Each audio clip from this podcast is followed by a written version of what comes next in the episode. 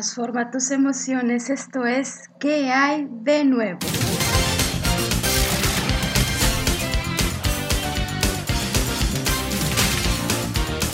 Hola, hola mis amigos, ¿qué hay de nuevo? Qué gusto poder acompañarte nuevamente a lo largo de esta transmisión.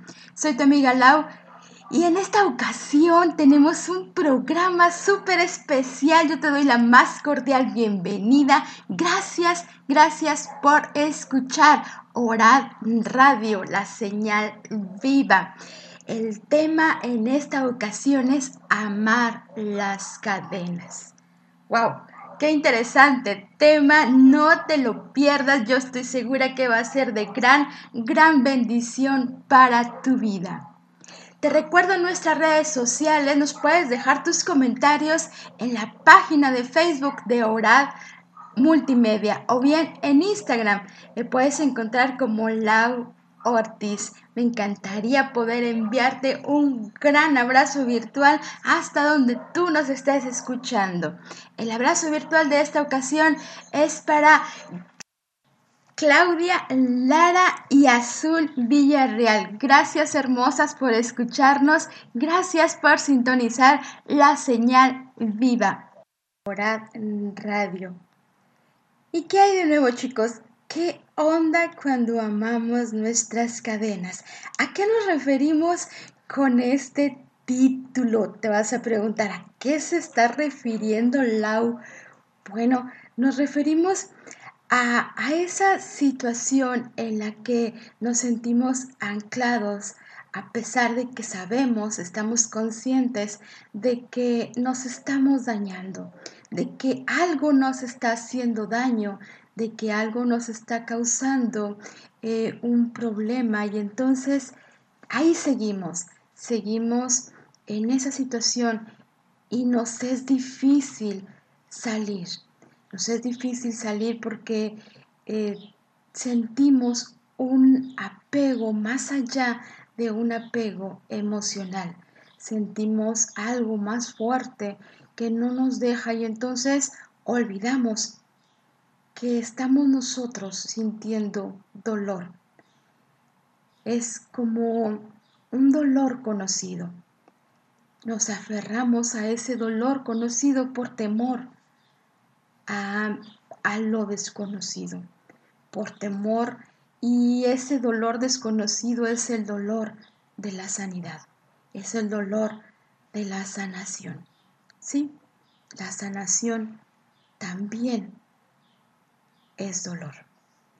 Pero quizás ese dolor aún no lo conozcas porque estás ahí, en ese dolor conocido estás amando esa cadena de dolor.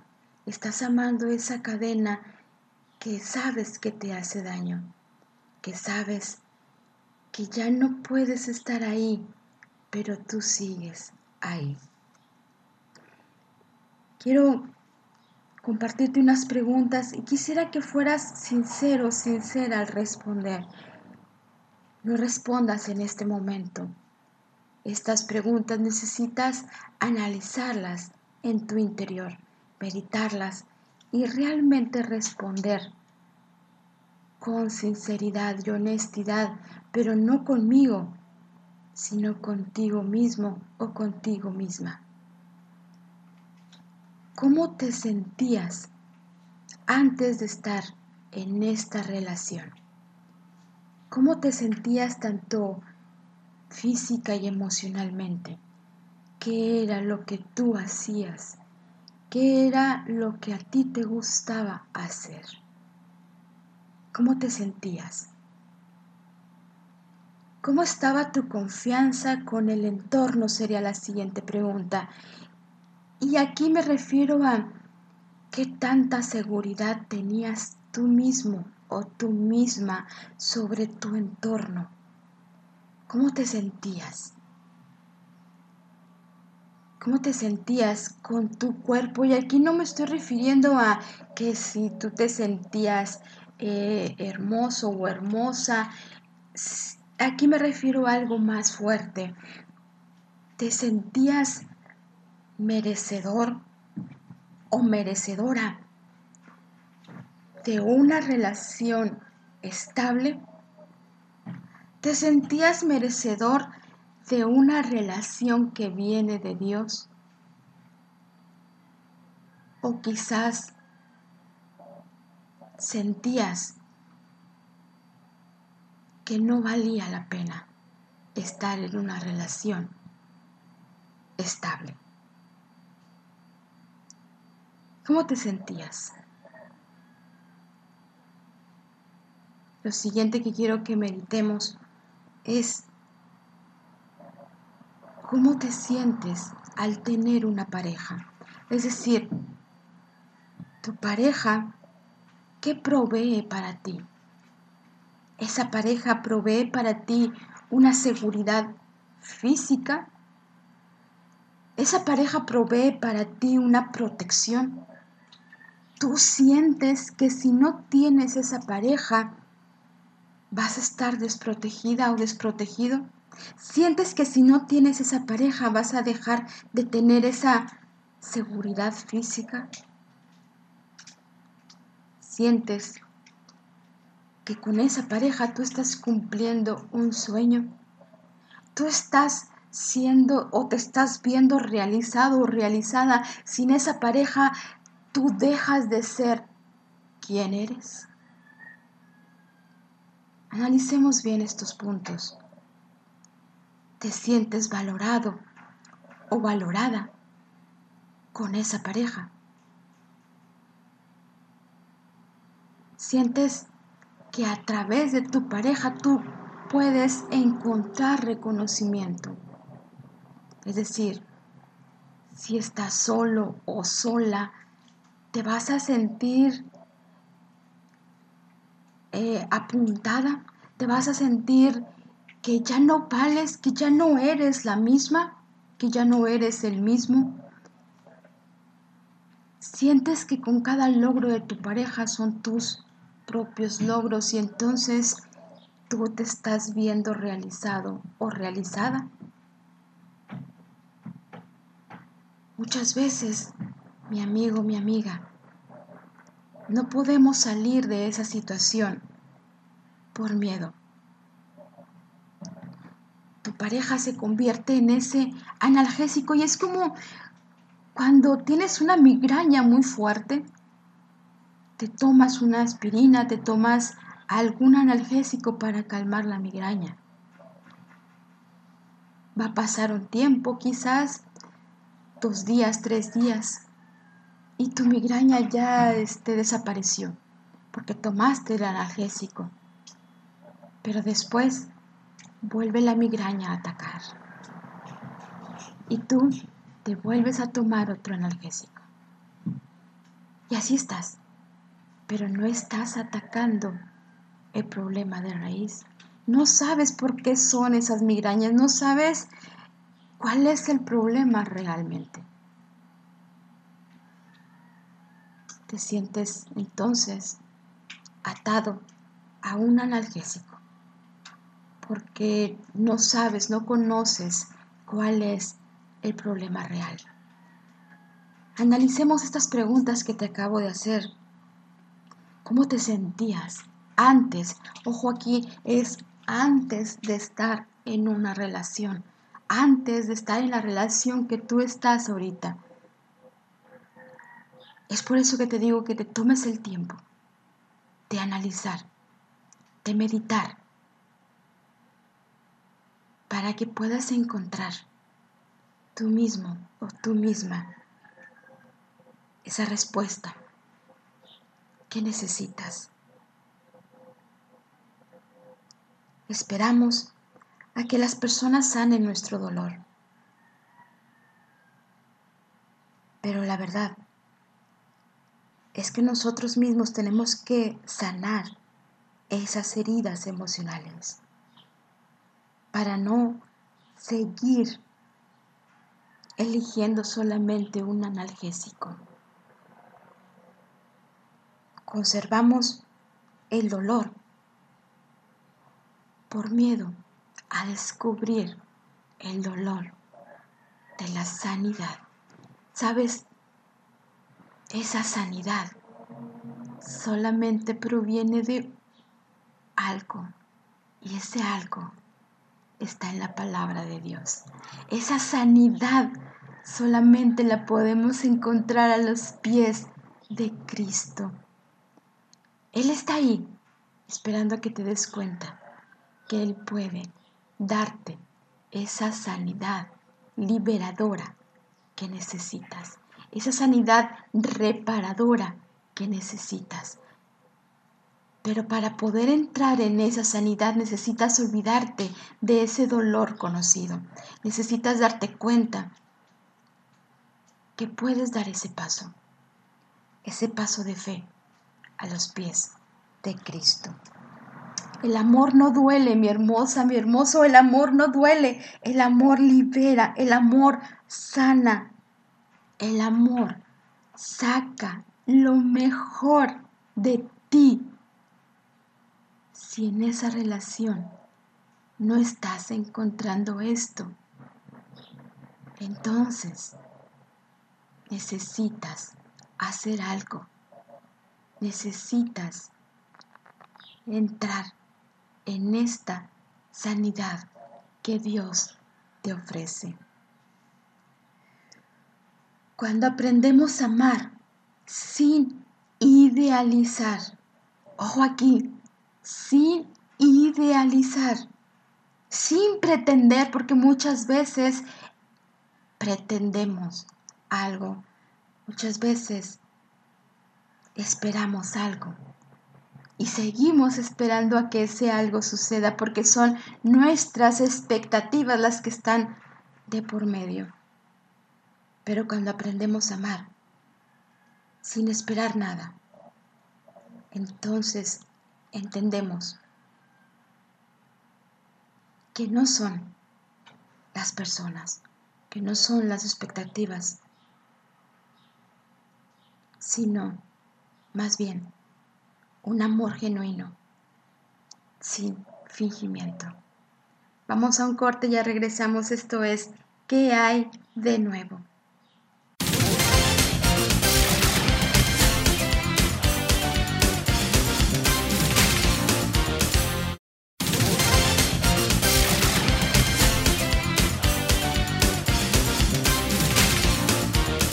Regresamos y quiero invitarte a abrir la palabra de Dios. Vamos al libro de Génesis. Ahí en el libro de Génesis, en el capítulo 29, ahí encontramos eh, la relación que tenía Lea con Jacob. Recordamos que Lea era esposa de Jacob, pero también mm, Raquel, aquí Jacob amaba a Raquel, dice la palabra de Dios en el, en el versículo 30, que Jacob amaba a Raquel y que Lea se sentía, se sentía menos, Lea se sentía desvalorizada, Lea se sentía, no se sentía amada por Jacob, Lea se sentía menos que Raquel. Aquí Lea sentía que no que no valía ella como para tener esa relación con Jacob. El valor de ella estaba enfocado en los hijos. Ella decía, dame un hijo para que mi esposo me ame. Ella clamaba a Dios pidiendo un hijo para poder tener la aceptación de Jacob. Lea, cada vez que tenía un hijo, decía, gracias porque ahora sí mi esposo me va a amar. Agradecía a Dios por ese momento. Pero ahí estaba Dios, esperando a que Lea pudiera voltear a él y pudiera tomar todo lo que él tenía para ella. Lea estaba idealizando a Jacob. Su entorno estaba en Jacob su vida estaba en Jacob. Ella solamente tenía ojos para Jacob. Lea solamente estaba ahí para él. Dime una cosa, ¿te suena esto? Quizás tú estás pasando por esto mismo. ¿Quién es tu Jacob? Estás idealizando a esa persona y solamente estás haciendo algo para agradarle a esa persona y haces mil cosas para que esa persona voltee a verte. Pero en realidad eso que haces te agrada a ti. Eso que haces eres tú. ¿Qué es lo que te agrada a ti? Fíjate interesante en el versículo ya para terminar este, este capítulo, antes de terminar el capítulo 29. Dice en el versículo 35, concibió otra vez y dio a luz un hijo y dijo, esta vez, escucha bien, esta vez alabaré a Jehová. Esta vez alabaré a Jehová. Por fin, Lea pudo darse cuenta de que no era con Jacob su visión, de que no era Jacob ese complemento que a ella le faltaba, sino Dios. Dice ahora, alabaré a Jehová con este hijo ella pudo alabar a Jehová. Quisiera que leyeras ese capítulo para que te dieras cuenta de que todo lo que Lea estaba haciendo era para agradar a Jacob, era por estar con él, era porque Jacob la viera, porque Jacob le dedicara un tiempo. Dime una cosa, ¿Cuándo te has dedicado tiempo tú y cuánto tiempo le has dedicado a Dios en esa relación en la que estás? ¿Todo tu tiempo es para Jacob? ¿O tienes también un tiempo para ti? ¿Tienes también un tiempo para Dios? Lea dice, alabaré a Jehová. Esta vez voy a alabarle. Cuando te das cuenta quién es Jehová, tu Dios, cuando te das cuenta que Él te ama, te das cuenta de tu valor. Tu valor no está al lado de una persona. Tu valor está en reconocer que Dios te ama por sobre todas las cosas. Eres valiosa, valioso para Dios. María. María estaba apegada al sepulcro. María estaba aferrada sin poder soltar. Esto lo vemos en el libro de Juan, capítulo 20, versículo 11. Los discípulos ya se habían ido. Jesús había muerto. Jesús estaba ahí en el sepulcro. Aún no sucede esta resurrección. Jesús acaba de bajar de la cruz y lo pusieron ahí. Pero María María está ahí, pegada al sepulcro. Jesús ya no está, pero María sigue ahí. Tal vez tu relación con esa persona ya no está, pero tú sigues ahí, anclada en esa, en esa relación, recordando lo que había, recordando lo que era, pero ya no es. Quizás María sentía culpa por no haber podido hacer algo más porque es por Jesús. Quizás sentía ese ese anhelo, ese lloro, ese ese recuerdo de lo que Jesús era. Y sigue ahí sin poder liberarse. María debe soltar. Debe soltar la manera que amaba a Jesús. Pues el cuerpo ya no está. María amaba un cuerpo. María amaba esa esencia, ese convivir, ese caminar, esos momentos. Pero ahora ya no están. María siente ese, esa necesidad de volver a, a recordar eso que vivía antes con esa persona. Y quizás te está pasando lo mismo. Quizás sientes la necesidad de volver a, a esos momentos que te hicieron feliz. Pero esos momentos ya no están.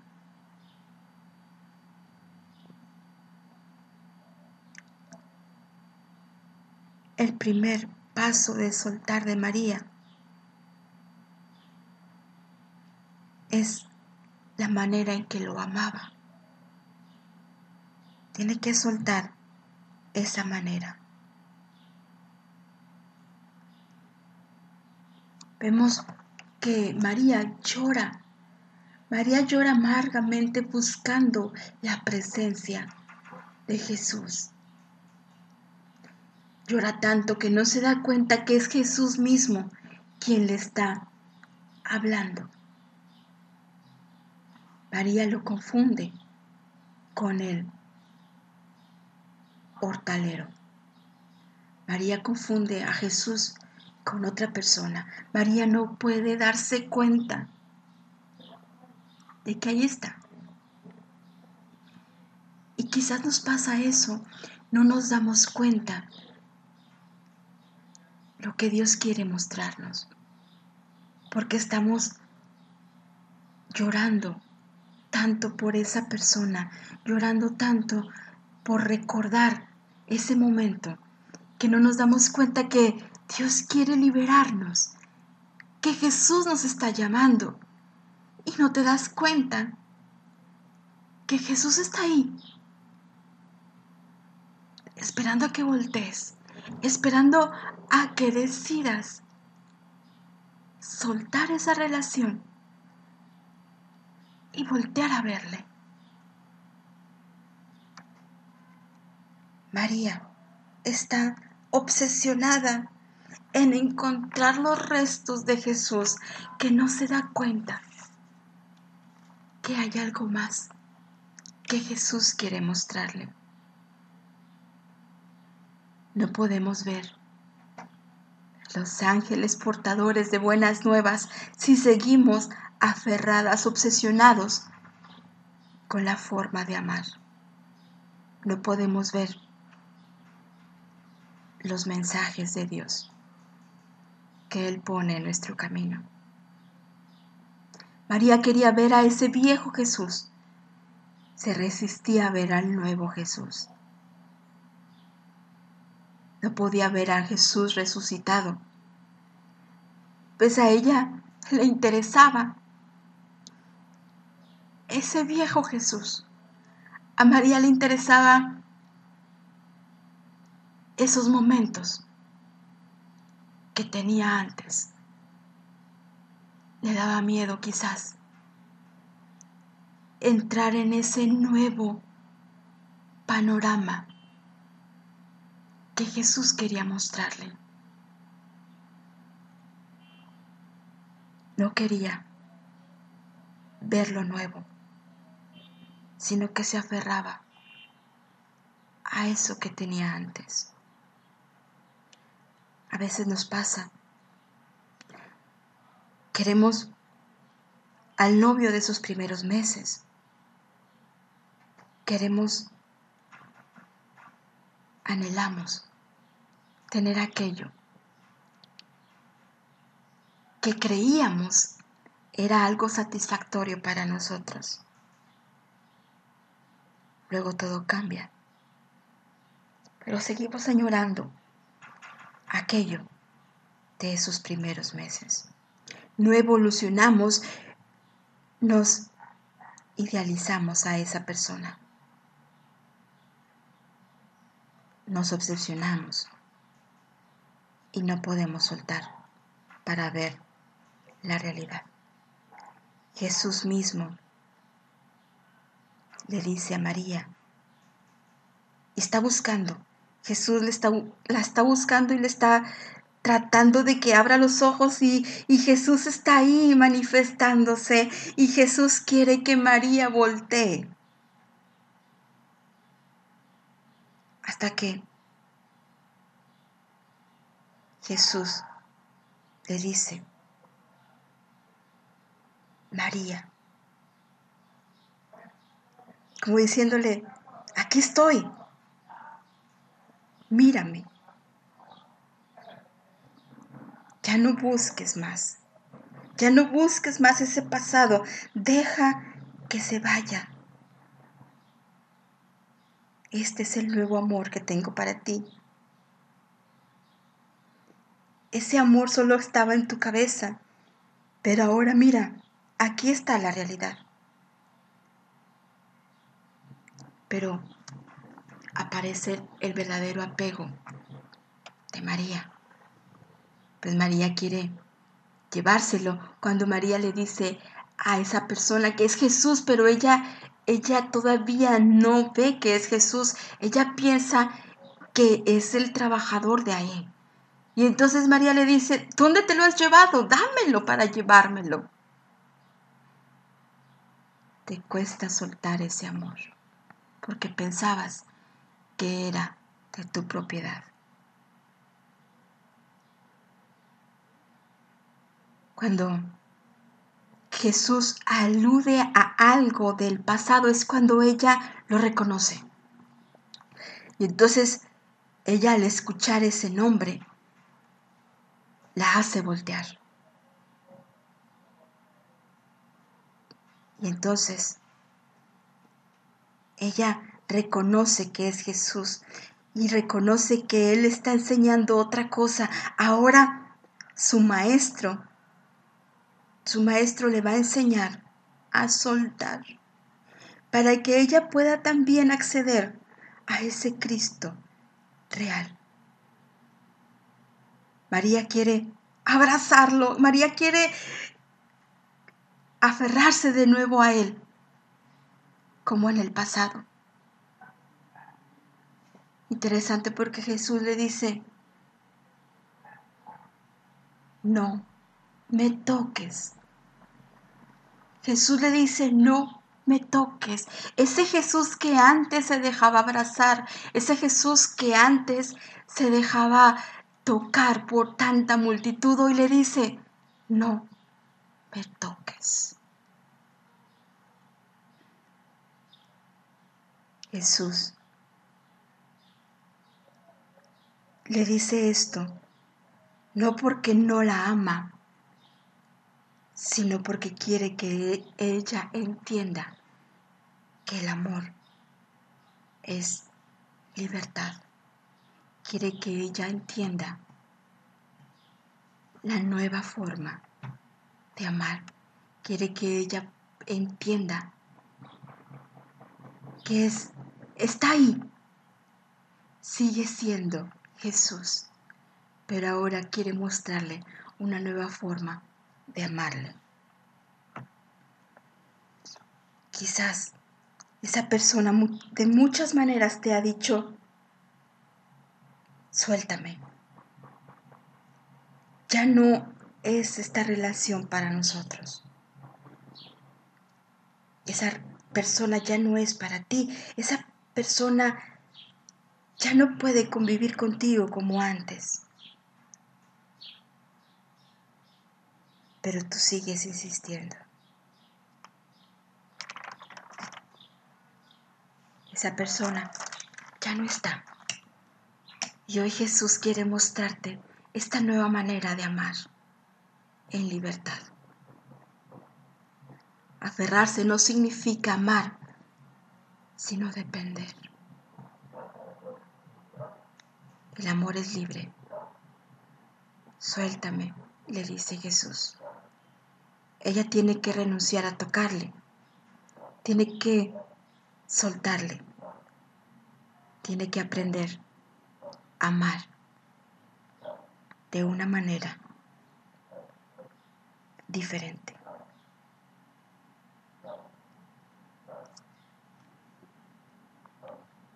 María volteó y aprendió. Pues fue María a dar las nuevas nuevas a los discípulos. María había visto al Señor. María aprendió a soltar de una manera liberadora, de una manera reparadora de una manera en que solamente Dios puede enseñarte. No vas a soltar por ti mismo o por ti misma. Necesitas la presencia de Dios en tu vida para que puedas aprender a amar en libertad. Y antes de concluir, quiero compartir contigo una reflexión. Esta reflexión se titula La niña y el sapo. Cierto día una pequeña niñita perseguía mariposas, estaba en el campo, recogía flores, era feliz, pues estaba en esa libertad del bosque. Andando ahí, persiguiendo mariposas, se topó con un sapo este sapo. Voltea y la ve. Y la niñita le dice, ¡Uy! ¡Qué asco! ¡Un sapo! Entonces el sapo le dice, puede que te parezca asqueroso, pero soy un apuesto príncipe. Una malvada bruja me hechizó y me convirtió en esto.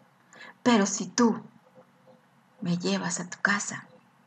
Pero si tú me das un beso, yo me voy a convertir en ese apuesto príncipe. Y te voy a dar un castillo y te voy a dar muchas cosas. La niñita, sorprendida, dijo, ay, pero, ay, es que no, es que, ay, ¿qué debo hacer? Entonces el apuesto sapo, que era aparentemente un apuesto príncipe, le dice, yo te voy a decir qué hacer. Entonces ese sapo la envolvía con sus palabras y le empezaba a decir cosas lindas. La niñita se lo llevó a su casa. El sapo le pedía mil cosas y la niñita accedía. El sapo le decía, es que yo soy un apuesto príncipe, es que falta poco para que yo me convierta, es que ese sapo solamente le daba promesas a la niñita. Así pasó el tiempo, pasó el tiempo y pasó el tiempo. Un día, la niñita ve el espejo. Aquella niñita ya no salía, aquella niñita se quedaba atendiendo a ese sapo. La niñita ya no conocía lo que había en el jardín. El jardín había crecido y la niñita no se había dado cuenta. Entonces, al ver ese espejo, vio una imagen. Y se acercó, pues no era su imagen, no era la imagen de esa niñita. Vio detenidamente y vio a una ancianita. La niñita le dice, ¿tú quién eres? La ancianita le dice, no me reconoces.